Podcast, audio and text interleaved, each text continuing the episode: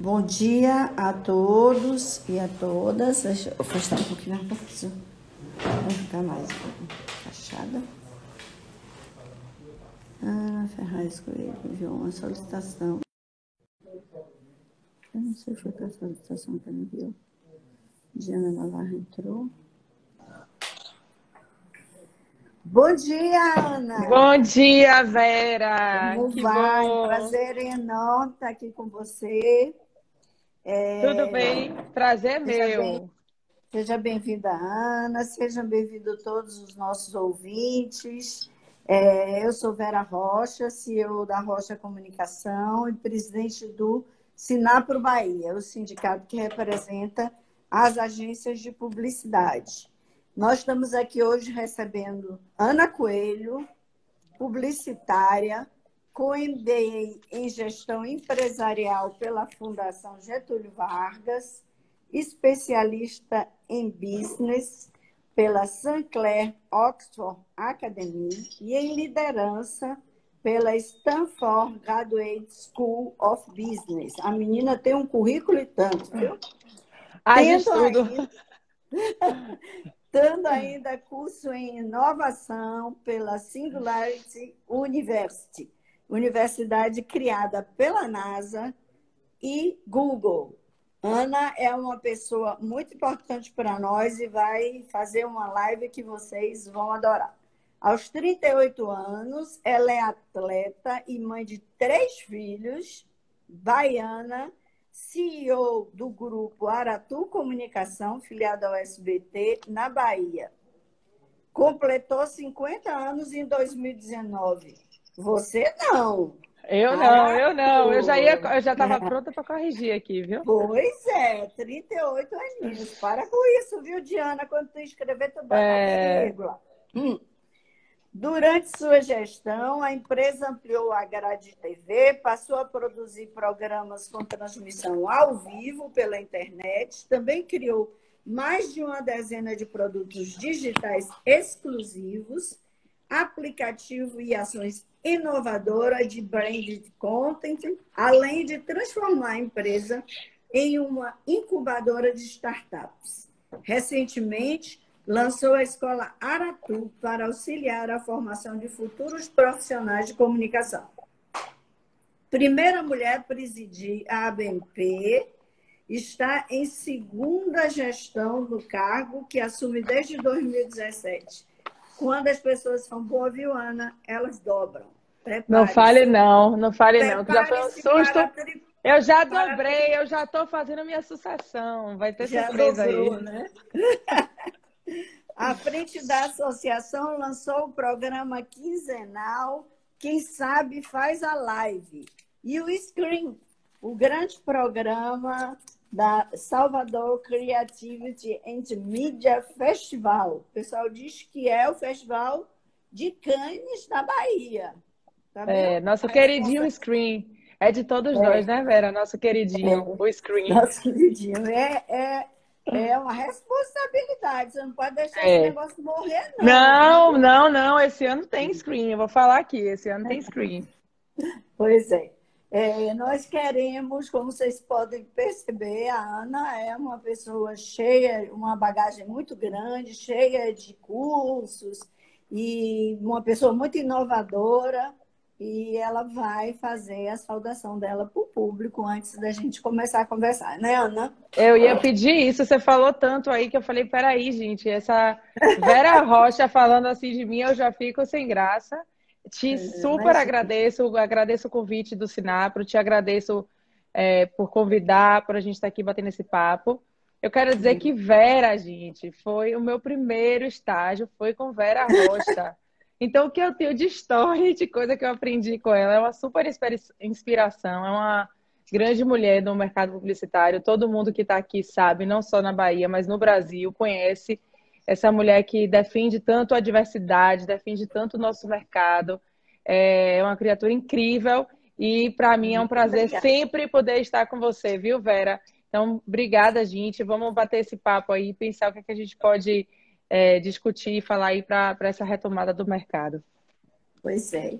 Nós é que agradecemos a tua presença, Ana, que demorou de chegar, porque a Ana está fazendo novo. Foi. eu tá fugia. Né? Eu fugi, eu fugi um pouco, né, velho? Eu, fugi, eu demorei, mas já estou aqui. Eu fugi, é, eu admito, mas tudo bem. Vamos. Estava com atividade intensíssima, né? É. Ana, a gente vive um cenário cada vez, né? Quando a gente pergunta o que é que vai ficar dessa pandemia, nego fala o digital que cresceu enormemente, né? Então a gente, com a presença do coronavírus, veio o distanciamento social, as pessoas enfrentaram uma crise econômica que perdura, que continua aí.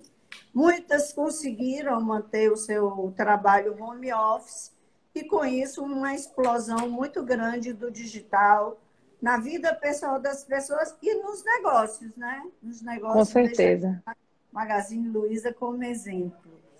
É, antes, as pessoas diziam assim: ah, é preciso ter habilidade. A gente gosta de falar de competência, porque a habilidade é assim, uma quase uma vocação pessoal que, é, que cada um Inata, tem. né? É uma vocação.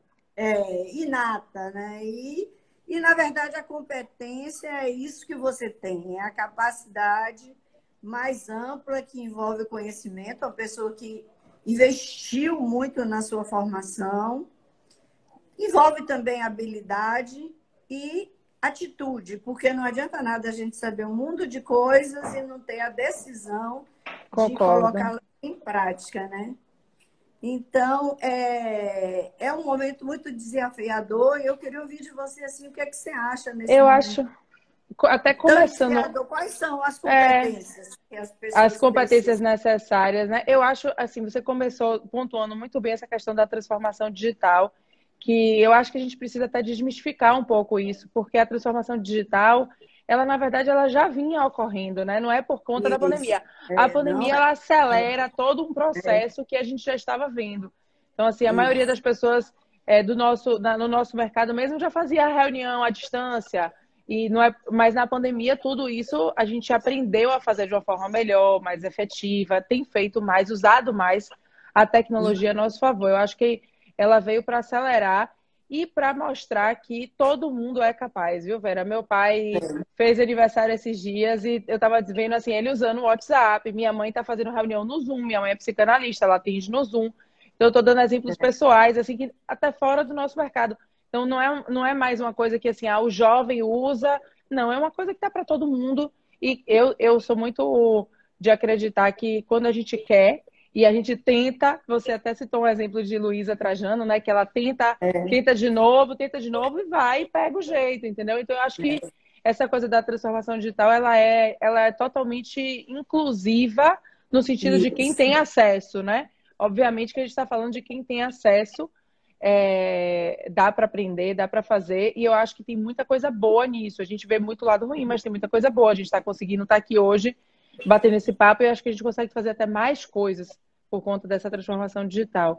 E em relação às competências, que a gente confunde muito, né? Eu fui até é, assim pensando aqui qual é a diferença de competência e habilidade, eu acho que como você falou perfeitamente, a habilidade é uma coisa que vem da gente, né? Ela é mais é inata do ser humano, assim.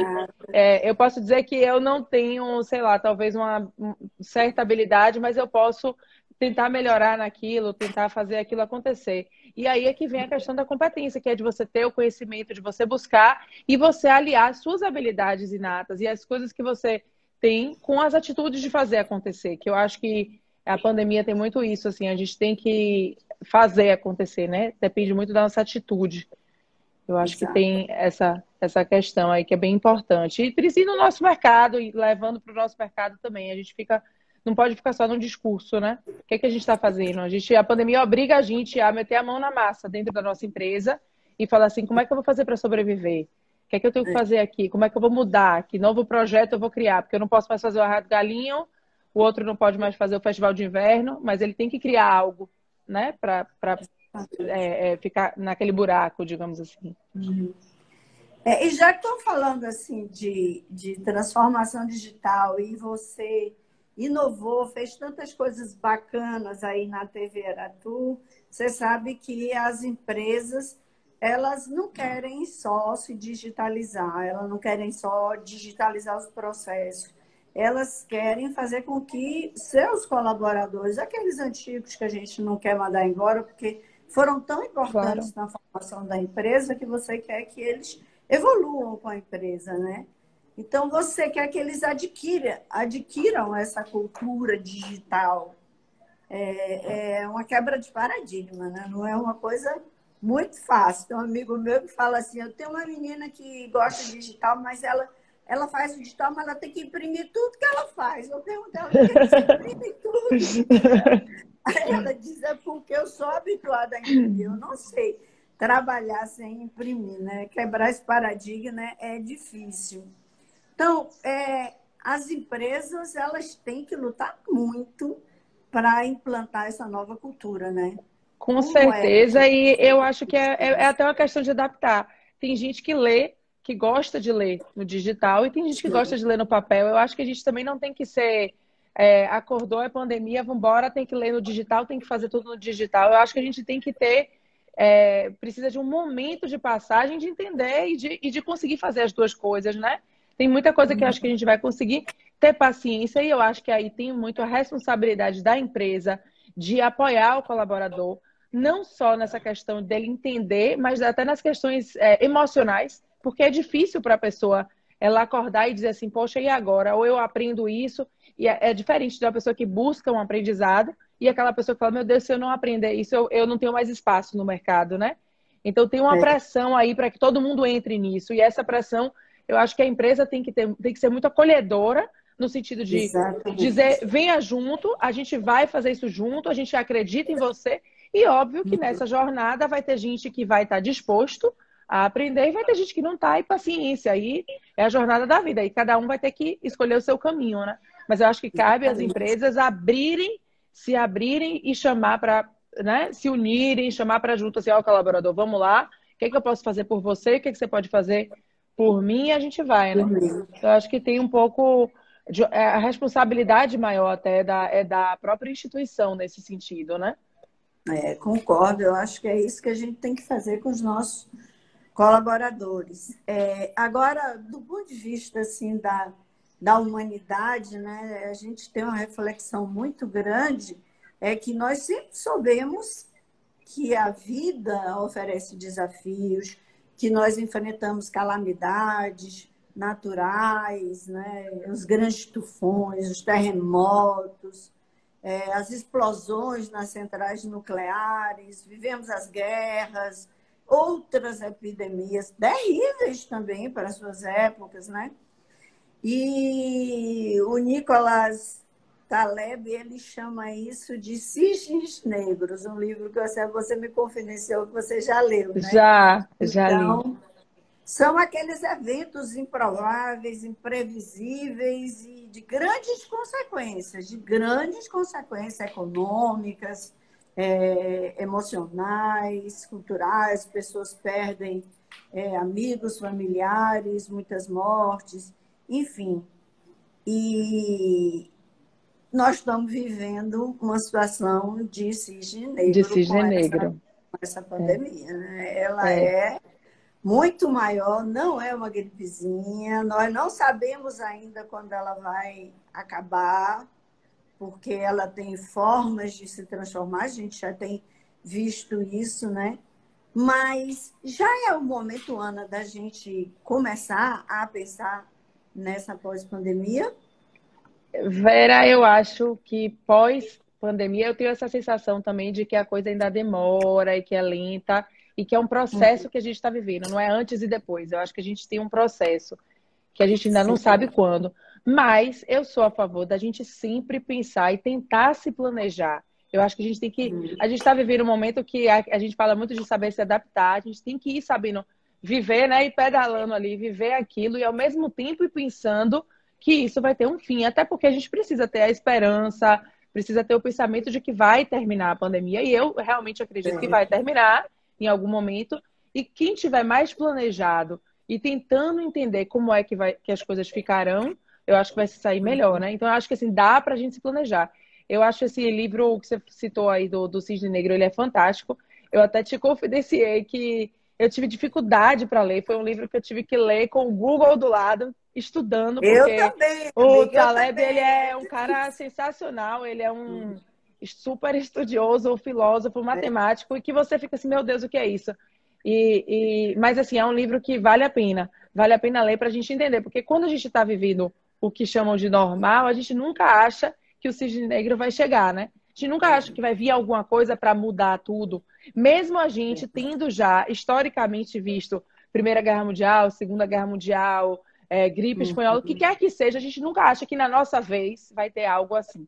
A verdade é essa, né? A gente se protege, talvez. E aconteceu é, é o inesperado, digamos assim, para quem não, não pensa que pode existir.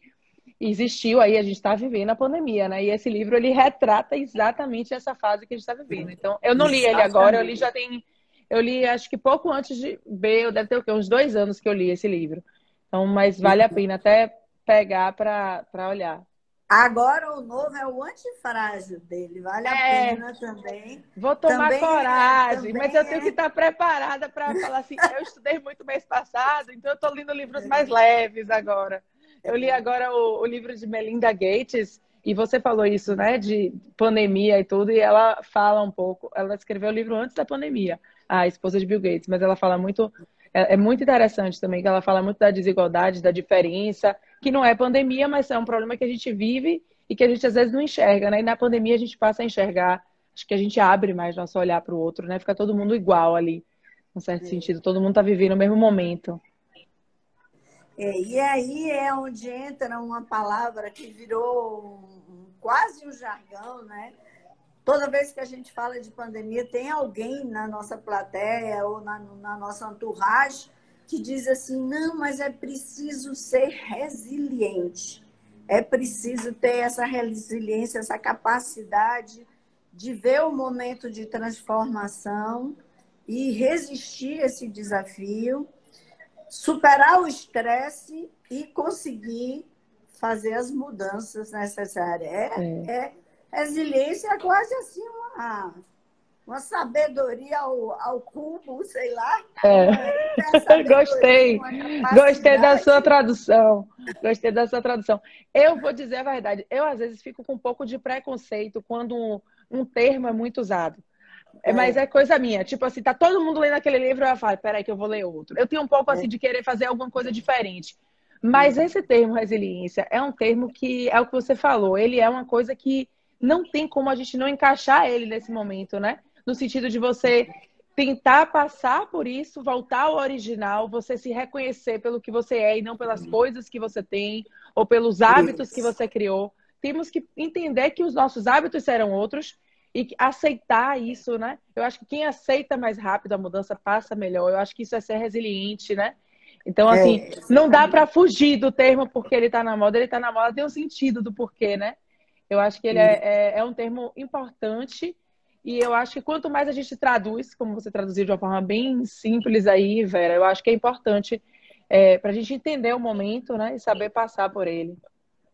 É, se não, nós, você, sobretudo, que é uma jovem empreendedora, uma grande líder, vai ter que ser isto para poder levar os outros, mostrar aos outros que eles podem fazer muito mais do que eles imaginam, né? Eles podem muito, mas as pessoas um pouco se chocam com tudo que estão vendo e recuam, né?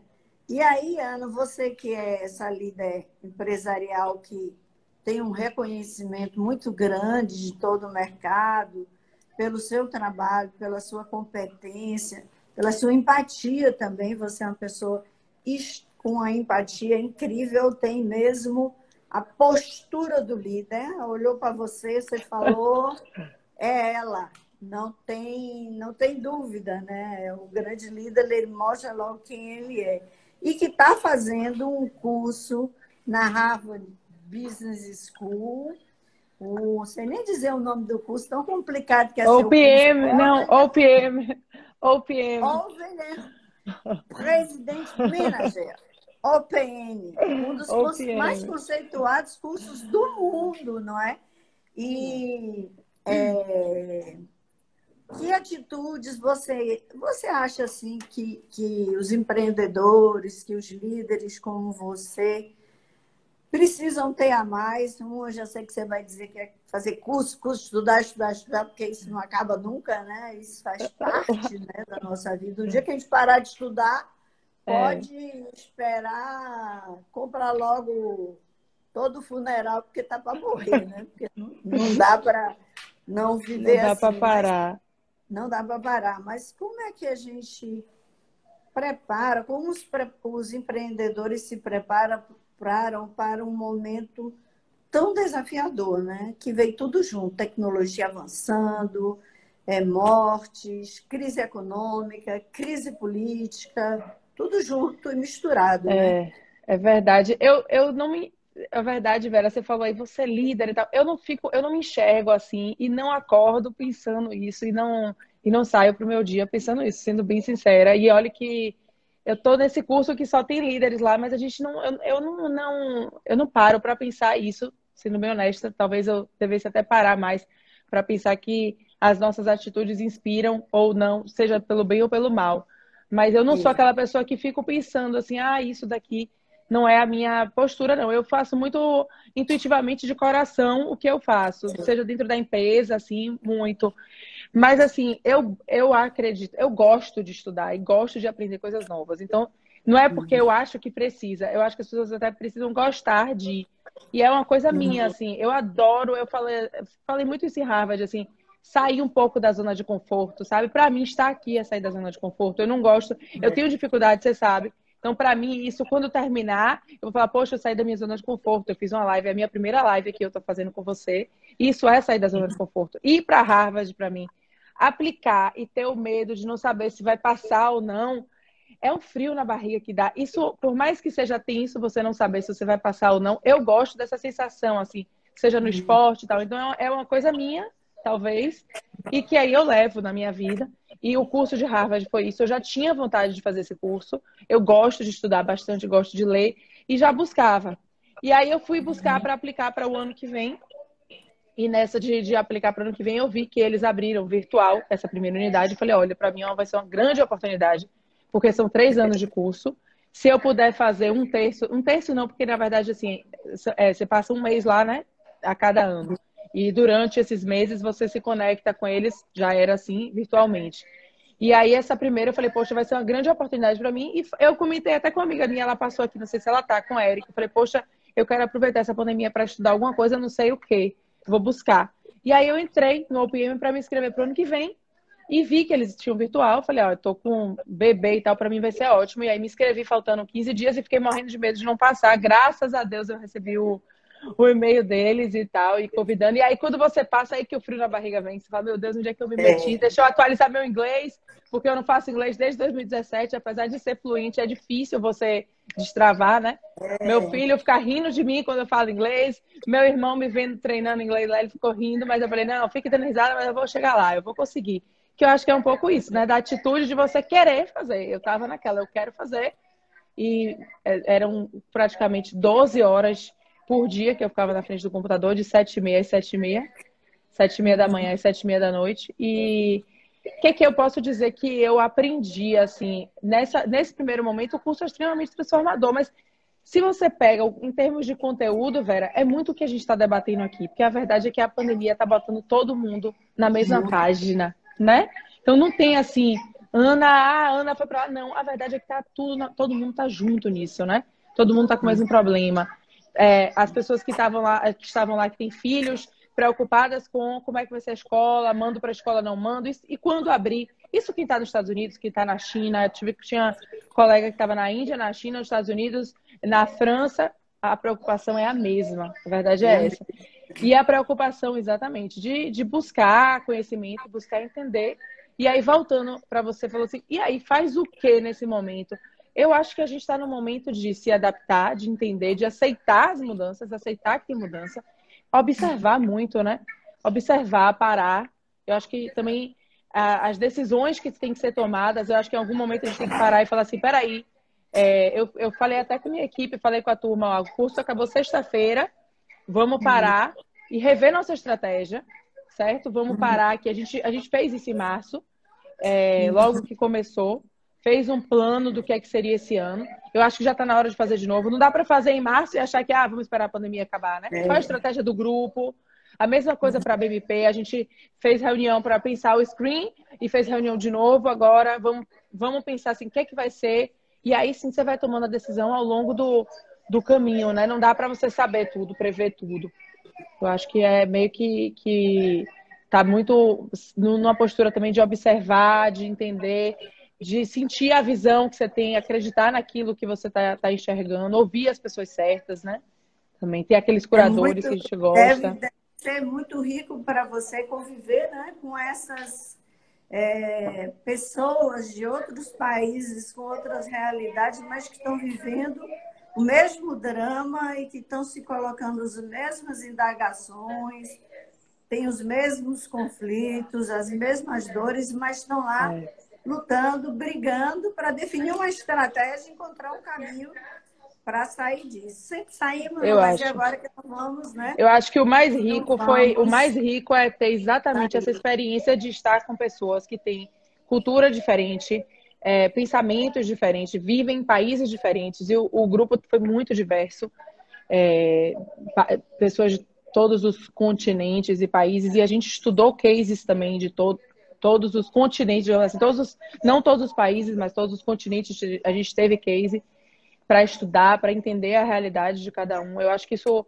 talvez tenha sido a experiência mais rica, você ouvir isso, e neste momento que a gente está de pandemia, né? De que está todo mundo meio que numa. É, no, no, mesmo. Numa mesma página, e ao mesmo tempo, Vera, uma coisa que eu acho que a gente tem que trazer muito para cá, e eu puxei muito isso para o screen, que é é, a, a, importância da gente respeitar as diferenças, né? Que às vezes uma, uma brincadeirinha, e eles são, eu, eu fiquei impressionada como eles são cuidadosos com isso, no sentido de, antes de acontecer, eles já falam, olha, temos culturas diferentes. O que para você pode ser uma brincadeira, para o outro não é. O que para você, então assim, a gente vai pega uma intimidade mesmo à distância com as pessoas, né? Porque a gente está ali colado 10 horas por dia, às vezes 9, às vezes 12, então você pega uma intimidade. Aí você acha que a mesma brincadeira que cabe aqui na sua família, cabe lá, entendeu? Seja de gênero, de piada, o que você imaginar. E eles são muito, eles ajudam muito nessa condução. E isso não deixa de ser um grande aprendizado para a gente trazer para casa. Você, você entende de, de dizer assim, isso serve para onde quer que você esteja. Você tem que respeitar respeitar o tempo do outro falar, respeitar as diferenças, respeitar os pensamentos. Você não precisa concordar com tudo, mas você claro. tem que respeitar. Eu acho que isso é uma, foi uma coisa muito legal, assim, que eles botam todo mundo junto, mas vamos entender que somos diferentes, é, apesar de estarmos juntos. É uma escola que vai dar uma visão muito abrangente. Agora, voltando um pouco aqui, já que o nosso tema é como é a retomada, ao Brasil. Né? O Brasil tem um PIB de 7 bilhões, trilhões e 300 milhões. É, esse primeiro trimestre está em 1,8 trilhões, cresceu 0,9%, tem uma inflação baixa, 2,13%, a taxa Selic caiu bastante, né, a menor dos últimos anos, menor desde 1996. Tem alguns setores econômicos que foram durissimamente atingidos pela pandemia, que a gente está até vendo como é que eles vão retomar. Turismo, lazer, é, varejo, indústria, transporte em geral. E outros setores econômicos que não foram tão atingidos, como o agronegócio, que foi que exportou bastante, serviços essenciais, supermercado, alimentos sem o qual a gente não vive né? e construção pesada e civil, que conseguiram manter os seus negócios. E tudo que é digital, né? Tudo que é digital cresceu. Eu tenho uma pessoa que lá na minha empresa, ele dá atendimento a gente, a gente liga para ele, oi, Rui, não sei o que, eu estou com um problema aqui. Ô, Vera, desculpa que eu estou atendendo um outro cliente. Eu digo, rapaz, com a pandemia você se tornou quase inacessível, porque todo mundo que trabalha Verdade. com digital, né? Tá? Cresceu.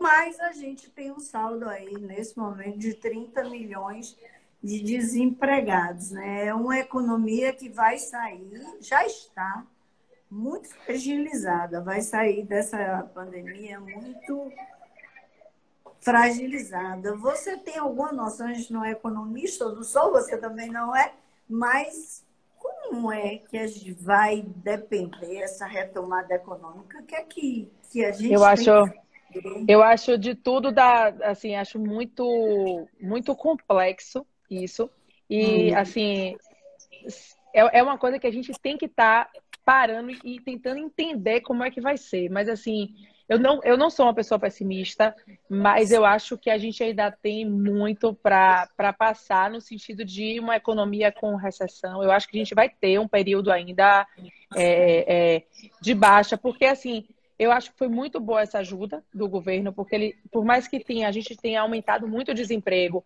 muitas pessoas seguraram o desemprego por conta da redução de jornada, né? Redução de jornada, auxílio, eu acho que quanto mais o governo puder apoiar nesse sentido de é, é, manter o auxílio, manter uma jornada reduzida, eu acho que vai ajudar. Eu acho que pode. A gente. Os empresários poderiam estar. Eu acho que estão. A gente está começando a se juntar, né? A pleitear uma ajuda para as empresas. Eu acho que gente, foi, foi pensado é, prioritariamente nas pessoas, que eu acho que tudo bem, mas em algum momento as empresas é que seguram os empregos. Então, teria que Sim. pensar assim, que tipo de coisa que o governo ou que as empresas. Não é esperar que o governo faça, não, é que a gente pode propor, e aí a gente tem algumas é, linhas de, de pensamento né, sobre isso, de como é que as empresas podem sobreviver, porque uma empresa que quebra é desemprego, né? A gente viu muito isso. É, é, muita gente fechando. E quando você fecha, não é simplesmente o empresário que fechou a empresa, é o empresário que fechou, é aquele emprego que deixou de existir e é aquela pessoa que não vai ter a renda para jogar na economia, né? Então, assim, eu acho que a gente ainda vai viver um período de. vai viver um período de, de recessão nesse sentido. E acho que a gente tem que estar muito unido no sentido de propor, de ser propositivo, de falar assim, o que é que a gente pode fazer, né? E aí eu vi exemplos diferentes, por exemplo, eu estava falando com um, um, colega em Londres, não foi nem colega, foi até um, um, professor de inglês que eu fiz umas aulas antes do curso, e ele disse que em Londres o governo estava dando um auxílio é, almoço fora. Tipo assim, você comeu fora de, de terça a quinta, de segunda a quinta, o governo te dá tipo é, 20% daquela alimentação. Para quê? Se você comer num restaurante, porque ele queria o quê? Ajudar os restaurantes. Então, assim, eu acho que tem que ter esse tipo de. O que puder existir de coisinhas desse tipo que pudesse ajudar restaurantes, empresas, você entende? Que ajude a sobreviver. Porque não, de jeito nenhum quero ser pessimista, como eu te falei. Acho que o ser humano ele consegue, de uma certa forma, a gente vai conseguir passar por isso. É, a gente eu passou pela primeira guerra, passou pela segunda, passou por gripe, vai passar pela pandemia, agora vai sofrer. E o sofrimento traz o quê, Vera? Aprendizado, traz é. adaptação, é. traz transformação. É, tudo bem, o pessoal do digital está a mil por hora fazendo. Quem não está no digital ainda está começando a buscar, vai chegar, entendeu? Se não for no digital, como você mesmo falou, tantas outras soluções, né, que as pessoas vão acabar buscando para essa retomada. Agora, no nosso mercado específico, mercado publicitário de anunciante, a gente fica, é, eu sinto e tenho conversado sempre com, com os pares, a gente sente uma melhora para o final do ano, assim, a gente já começou a sentir assim um, um leve aquecimento, porque as pessoas no começo pararam, né? Eu tenho dados, Diego da Uber me passou alguns dados assim que 80% das pessoas que tinham intenção de compra, eu peguei esse dado na Uber, não não é, seguraram a compra. Mas aí ele já me fala, olha, as pessoas que estavam já estão começando a querer comprar um carro porque não querem que o filho fique andando de Uber, um, um jovem que ainda não tem condição. Então, assim, a gente já tem dados de que pessoas estão buscando já voltar a pensar em comprar mais lento, né? De uma forma bem lenta. E a gente, como mercado publicitário, que é o mercado que os, os anunciantes vêm, eles seguram. Inclusive, até os próprios. Eu ouvi isso não só da minha equipe, mas das outras. É, segmentos que estão bem, por exemplo, supermercado, é, que eles cresceram, né? Eles uhum. diminuíram a verba, porque eles estão se aproveitando do momento também para falar assim: não, eu posso fazer menos porque eu estou vendendo. E você vai dizer que eles estão errados? Eu não sei. Eles estão vendendo bem, eles estão anunciando menos, entende? Então é meio é complexo para a gente e é tem que ter, né? É bem complexo. A gente tem que ter meio que paciência, resiliência, tentar entender e ao mesmo tempo remando, né? Para esperar passar e fazendo a nossa parte. Aninha, é, eu quero aqui saudar algumas pessoas, pedir licença aí, que estão na nossa audiência. A live está tendo uma audiência maravilhosa. Rui Carvalho, lá de Itabuna, Rodolfo P. Gomes, Montal Verne, Rosane 918, Jutaí DDE, Edu Maier, Diana Navarro, nossa querida Didi, Fernanda Ferrari, Isadora TF, DC Teixeira, Oswaldo Matos, Letícia Oliveira, Léo Pida, Edilúcio Fernandes, Paula Longa Fernandes, Marcos Silva, Carolina Neves, Franci Arnaud, Deia Souza, Ana Queiroz, Jacira Mendonça, é gente, viu? Beca Rangel, Eduardo Puzit, eu acho, desculpe se não pronunciei certo. Fernando Daltro, Maurício Salima, Daniela Sterne, Nil Moura, Ju Pessoa, André Brito. Obrigado pela audiência. Eu sei que a live está sendo interessante, porque a Ana é maravilhosa. E vamos em frente. Né? Oh, Jesus. É, Ana, já que você falou de auxílio empresariado, também foi importante esse auxílio que se chamou é, emergencial, né? que foi de 600 reais nos primeiros meses e agora parece que o governo vai renovar, mas reduzindo o valor, que são 300 reais destinados aos mais pobres. Eu te confesso que no início né, dessa pandemia, quando eu vi, assim, meu Deus do céu, quando esse vírus chegar nos bairros populares, que a desigualdade é tão grande, que as pessoas não é. têm espaço dentro das suas casas para fazer isolamento social, às vezes não tem condições de água encanada para poder ficar lavando a mão toda hora como a gente precisa, álcool gel e tudo isso. Isso pode criar um cenário de catástrofe social, né? É, esse auxílio emergencial, de alguma forma, você acha que ajudou a conter esse cenário que eu chamei assim de catástrofe social no, nessa Sem dúvida, Vera. Eu acho que, sem dúvida, e a Bahia tem uma característica, eu sei que é para o Brasil, mas a Bahia tem uma característica de ter muito é, trabalhador informal, né? A gente tem muito Exatamente. trabalhador informal. É, e aí, quando você para tudo, a gente às vezes não para para pensar, mas assim, é muito ambulante, é muita é, é, manicure, ou aquela pessoa que vai ali faz uma vendinha e vai na rua e que está proibida de sair de casa para ter o seu sustento, né? A Bahia tem essa característica forte de ter muito ambulante. Eu sei porque Rosima, que é uma super líder e tal, eu acompanho o trabalho é. dela. Ela já trabalhou muito com isso e ela falava muito isso. E eu tenho isso na, na cabeça, assim, gente, como é que essas pessoas vão sobreviver? Porque é. não, ou ela trabalha ou ela trabalha, entendeu?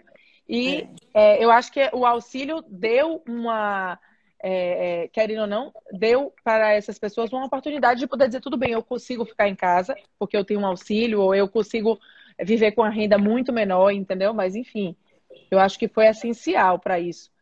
Eu acho que é, foi importante e agora está começando a abrir, o auxílio diminui, mas em compensação a gente está começando a voltar, né? É como se fosse uma transição, né? Um período é... que eles estão fazendo. Uma coisa que eu queria dizer, você falou antes da medida provisória que permitiu é, a redução da jornada de trabalho e a, jornada, a medida e a redução proporcional do salário, eu percebo assim, é, nós todos temos que fazer recurso a isso, porque é, na emissora de televisão você não está tendo o faturamento que você tinha, eu sei porque Com a certeza. gente não está tendo. Coça, ninguém está tendo, é, exatamente. Os, alguns clientes, assim que começou a pandemia, eles bloquearam tudo, saíram totalmente de, de qualquer tipo de comunicação.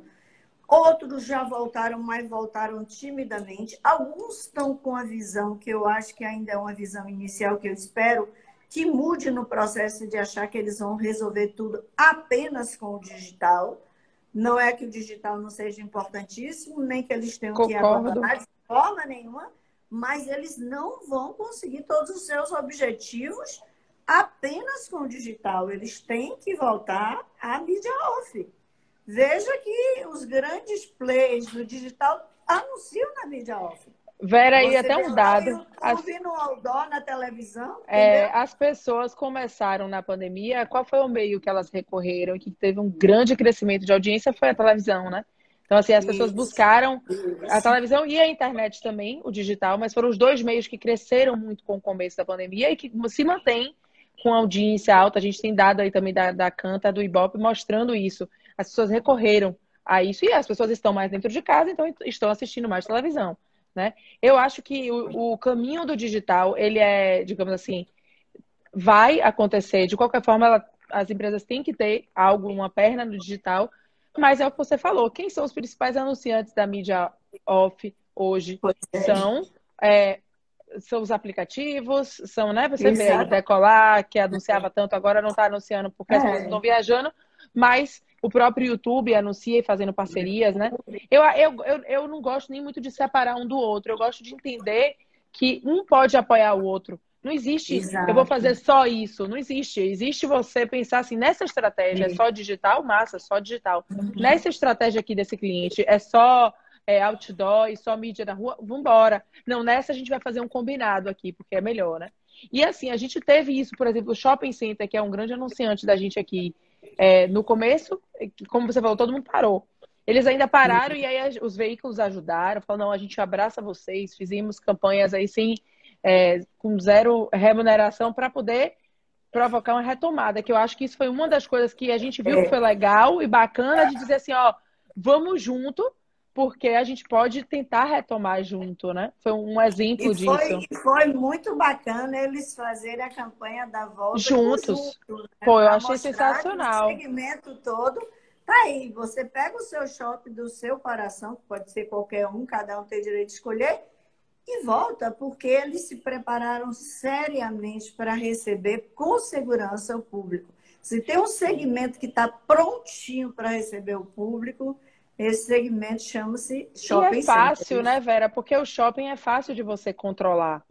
É fácil é. de você controlar, não é que é fácil. Eu sei que eles fizeram muito trabalho para conseguir chegar nisso, mas eles têm um tamanho que permite uhum. que você controle, controle a quantidade de pessoas na loja, controle o é. distanciamento, corredores largos. Isso, é mais fácil isso. você fazer isso e você ter esse isso. controle. É, uhum. eu acho que foi acertadíssimo e eles estão fazendo um, um excelente trabalho.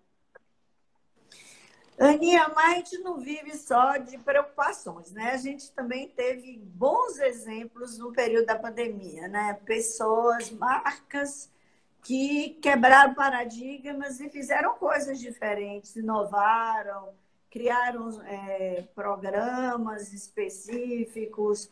Tem algum assim que você queira citar que te chamou a atenção? Eu gostei muito da. Foi logo no começo. Eu sou fã de Luísa Trajano, sou muito fã dela. Ela é uma mulher empreendedora, família, ela passa uma inspiração assim pra gente fantástica. E ela criou um botão, né, do, do violência doméstica, que ela fala assim: entra aqui no Magazine Luiza, se você quiser denunciar, você faz de conta que está comprando, você não precisa comprar nada. Foi, eu achei sensacional. E ela teve um excelente crescimento, imagine, por conta disso. Quer dizer, ela não fez a consequência é que vem depois, né? Mas o propósito dela e a forma que ela colocou isso, e de uma forma tão simples, ela você vê ela falando, ela passa empatia, simplicidade, humildade. Eu acho que ela assim é exemplo assim de uma super líder e ela conseguiu com esse botãozinho de violência doméstica que às vezes não está na nossa realidade assim, entendeu, Vera? Mas a maioria precisa disso e aí você começa na pandemia a abrir a cabeça, a entender é, como as pessoas precisam eu achei sensacional esse exemplo dela, é, como marca, né? Como uma marca trabalhando com propósito. As marcas não, as marcas têm que ter esse cuidado hoje, né? E eu acho que ela teve. É, além de Magazine Luiza, não sei se você citou, você que citou para mim, né? O caso da Natura, é, uhum. é, que usou. Como é, como é, o nome dele, Vera? Tami, não. Miranda. Tami Miranda. Eu achei também ele provocou e ele conseguiu botar a marca ali, né, da Natura. E eu acho que a gente tem que aproveitar esse momento, como eu falei antes, para se abrir mais para a diversidade. Eu até volto a citar, eu li esse final de semana, eu li em dois dias o livro da, da Melinda Gates, e ele fala muito de igualdade de gênero, né? E ela fala que as coisas só vão melhorar na hora que tiver uma igualdade de gênero. Eu não sou a pessoa que mais defendo isso. Eu até postei que estava lendo esse livro, recebi vários comentários. Eu falei, ó, oh, eu ainda estou aprendendo sobre o tema, apesar de eu ser mulher. Mas assim, quando você vê mulheres que vivem em situações tão desiguais em relação aos homens, e aí você fala assim, poxa, é muito bom. Mas eu me lembro, falando, voltando às marcas, Magazine Luiza, eu acho que não é uma questão de marca, mas a, a gente vê as escolas, né? A gente conseguiu ter uma, uma questão de inclusão, a, as aulas passadas em videoaulas na televisão, além de internet. Eu acho que foi um exemplo legal, que assim, as pessoas estão conseguindo ter acesso através de aulas através da televisão. Eu acho que isso foi um, um outro exemplo, e não foi só aqui na Bahia, a gente teve exemplo disso também no Paraná. É, em algumas outras cidades que eu não lembro, mas aqui também é um outro exemplo que eu lembro assim rapidamente. O quê? Aula no interior pelo É, de que mais, interior, eles deram aula pelo rádio. Pois é, olha, olha que, coisa, exemplo. Olha que coisa criativa, né? Olha, olha o exemplo.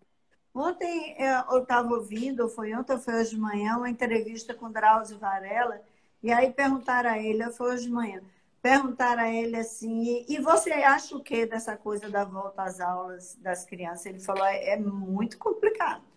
É muito complicado do ponto de vista emocional para as crianças, porque problema das crianças é esse isolamento. É, é, é muito, é, é muito foi muito rápido para elas, de uma hora para outra, e está se estendendo por muito tempo. Então, tem é. crianças que não tem nem com quem ficar em casa. Imagine. Embaixo Exatamente tem com quem ficar Exatamente. em casa, que estão ficando e que não estão assistindo aula. Então, é, é complicado do ponto de vista do, do, da manutenção da criança. Mas também é complicado do ponto de vista do, do, da doença, né? Porque a gente não sabe o que é que, o que é que a criança é capaz de transmitir de verdade. Eu tenho dois netos maiores e um pequenininho, é o terceiro. E ela tem 10 e ele tem 11 anos. E eles vieram aqui esse final de semana e eu perguntei, Bárbara, Rafael, como é que tá assistir aula aí eh, online? Ela, ah, é muito chato, vovô, muito chato. A internet cai, interrompe. Aí ela começou a contar todos os processos que até nós profissionais temos quando estamos fazendo uma Verdade. live. Verdade é, assistindo, eu fui assistir um, programa aí que eu me inscrevi com Leandro Carnal e a, e a Luísa Trajano. A parte eu passar de uma fase para outra era uma complicação. Eu disse, esse negócio não é amigável, tá difícil. Tenta de novo que vai, então, tenta de novo. Tenta de novo é. que vai. Então, é complicado para as crianças é muito é, complicado, pequenas. Né? Eu e aí eu disse, você está aprendendo igual, Bárbara? Ela falou, não sei, vovó, não sei. Ela mesmo tem insegurança de se ela está conseguindo aprender é. igual. Então, a questão da educação, só lá depois, o Bill Gates dizia uma coisa ótima. Ele falava assim, nós vamos saber os problemas das empresas quando a gente olhar para trás. Quer dizer, depois que passou o problema e tudo, a análise vai ser perfeita. É verdade, então, é verdade. enxergar o que é aconteceu verdade. com as crianças depois, porque por é. enquanto a gente, né, não é. tem muito. Eu até. É. Eu, não me, eu, eu acho assim, até você falando de sua neta, a gente é super privilegiado até, né? Nesse, no sentido de poder, é, eles poderem estar tá fazendo isso. E eu vejo isso com meus filhos também em casa. Meus filhos detestam ter que estudar à distância, preferiam muito mais estar indo para a escola, não tenho dúvida disso. Agora, não, é difícil a gente saber, né? Eu acho que a, gente, a vantagem que o Brasil tem em relação a outros países é entender como é que os outros países estão fazendo, né? Buscar essas respostas. A gente, tem, a gente pode olhar para quem começou a pandemia antes da gente um pouco e entender confiar nos gestores, a verdade é essa, né? A gente tem que também confiar, porque se não voltou, deve ter número, cobrar esses números ao mesmo tempo, né? É, Por que não voltou às escolas ainda? É, talvez, não sei, um, um, modelo híbrido de quem pode ou quem não, não quer mandar o filho, ou porque tem medo, ou porque tem alguém de risco em casa, fica em casa e quem quiser manda. Já que já tem a aula no digital, as pessoas pudessem se elas pudessem começar a escolher isso. Ou talvez crianças a partir de tantos anos pudessem voltar e as pequenininhas segurar. Eu não sei. Essa, essa, essa questão da escola a gente discute muito até com as mães e assim. É, eu, eu sempre brincava assim, falava, eu acho que é a última coisa que vai voltar à escola, porque a escola é aglomeração de criança. É. Quer dizer, evento vai, vai demorar para voltar, festa vai demorar, porque é aglomeração. Qualquer tipo de aglomeração, eu acho que eles vão segurar, né? Shopping não é aglomeração, você consegue ter as pessoas no distanciamento. É. Escola, só se for num revezamento, num protocolo, aí eu acho que dá para voltar. É, mas assim, também eu não sou especialista nisso, velho. Eu tô falando assim, uma opinião rápida vindo assim, meu filho, porque eu não tinha tanto essa questão do conteúdo. Ah, não tá aprendendo. Não tá aprendendo, aprende depois. O que me preocupa é a questão socioemocional. É, como é, é que essas crianças vão. O que é que elas vão carregar lá na frente claro. disso? O que é que vão lembrar?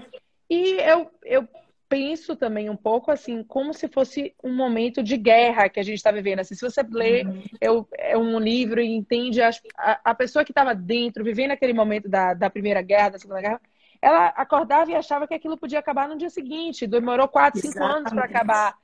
Ninguém achava que ia demorar tanto, né? Inclusive, Exato. quando começou, as pessoas nem achavam que ia começar, que ia começar. As pessoas não acreditavam é. naquilo. Então, assim, a gente está vivendo este momento e aí a gente tem que ter todas aquelas habilidades e competências que a gente falou aqui no começo, né? De Exato. entender que a gente está vivendo um momento, aceitar que a gente está vivendo um momento diferente, que é difícil, mas ao mesmo tempo é muito rico no sentido de que a gente está vivendo a mudança, né? Não é antes é. e depois, está vivendo é. o processo de mudança. Lá na frente a gente vai fazer exatamente o que você falou que é olhar para trás e entender o que foi, né? Vai ser, vai é, poder. Claro. Hoje a gente não tem. Hoje olhar para trás para a gente é olhar para março, quando começou, e talvez olhar um pouco antes para os países que começaram. É muito pouco, né? A gente não tem referência. É, é, eu acho que é, é, meio que similar a seja uma, uma pandemia de, sei lá, seja uma gripe espanhola lá atrás, seja uma guerra. Eu acho que a gente está vendo nesse momento. Eu, é eu, eu gosto de. Negro, é um cisne negro. É o cisne negro, voltando ao cisne negro, né? É eu gosto de pensar assim. É, que oportunidades, o que é que de diferente a gente vai tirar disso? Porque a gente é que vai escolher, né? Se a gente vai passar a pandemia sofrendo ou se a gente vai passar a pandemia enxergando é, alguma coisa positiva, tentando entender o que é que a gente vai aprender com tudo isso, né? Eu, eu prefiro pensar assim, né? O que, o que, é que a gente vai aprender, o que, é que a gente vai tirar disso, alguma coisa assim. É, uma das coisas que eu vou citar, até porque está aqui na nossa audiência, o Diego da Uper, obrigada pela presença, né?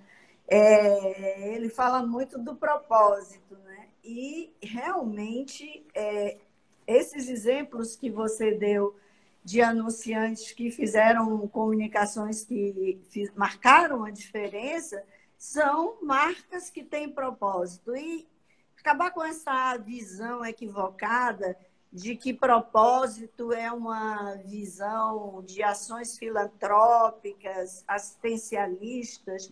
Não, propósito é um objetivo pensando na coletividade, uma troca, uma troca útil entre a marca e o, e o consumidor, que dá tanto para ela, né? É um Exatamente. momento de troca. E estabelecendo coisas que são favoráveis. Por exemplo, a Luísa Trajano viu que as mulheres estavam sendo mais vítimas de violência doméstica durante a pandemia, porque o cidadão ficava dentro de casa, Exatamente. Ali, não sei quem, e agredia mais, certo? Então, ela fez esse, esse trabalho maravilhoso. Teve uma outra iniciativa também, que era a mulher escrever uma cruz, alguma coisa assim, na mão, ela chegava na farmácia e mostrava a mão para o vendedor da farmácia, que era um pedido. É, eu vi, eu vi, eu vi. Fantástico também. também. E a da Natura, que eu acho extraordinária, Fantástico. porque nós não podemos viver no século XXI e continuar convivendo com negacionistas, que são uns bobos que não querem enxergar a realidade e a ciência, com preconceituosos que não aceitam a diferença, que é uma visão medieval, gente. Temos que acabar com isso lutando e defendendo a diversidade, né? Como nós já estamos chegando nos instantes finais, que eu quero deixar um momento para você se despedir, eu quero só agradecer a audiência de Pablo Reis, Leonardo Ribeiro, Elton Santiago, Gustavo Queiroz, Tamir Mota, Maurício Bernardino, Marta Pereira 2020, Castro Maior, Carol Moreira, Agência Filó Pequeno, Membro 4, novembro 4 Comunicação, Flávia Gesteira, nosso queridíssimo Diego da Iuper. Eu quero dar esses instantes finais, é, Ana, para você se despedir, dizer que eu tinha certeza que essa live ia ser maravilhosa pela pessoa extraordinária que você é. Você é um, um jovem talento que eu me orgulho muito de ter visto nascer, começar a não nascer é, anatomicamente, mas nascer para a vida empresarial, para a vida profissional. E você vai muito longe, você é um dos exemplos aqui da Bahia. E foi com muita honra que eu te entrevistei aqui. Então, eu gostaria que você deixasse aí as suas palavras finais para os nossos ouvintes, nossos espectadores, enfim. É isso. Vera, primeiro, obrigada. Obrigada. Minha primeira live, viu? Eu tava morrendo de medo, posso admitir agora. Morro de vergonha de falar. Quem me conhece, quem me conhece sabe que eu não gosto, que eu tenho é. vergonha, mas assim, ao mesmo tempo eu gosto de enfrentar os desafios. Para mim foi um desafio enfrentar. Acertei fazer a live da tecnologia do que for, já foi. Muitíssimo obrigada. É, é bom falar, porque às vezes a gente fica sempre parecendo que é tudo perfeito e não é, né? Eu estou aqui, às vezes a pessoa que está ali vendo, ah, é fácil fazer. Para mim não é fácil. O que para outro é fácil, né? Isso não é, e outras coisas para mim são super fáceis. É, é, é, é meu, né?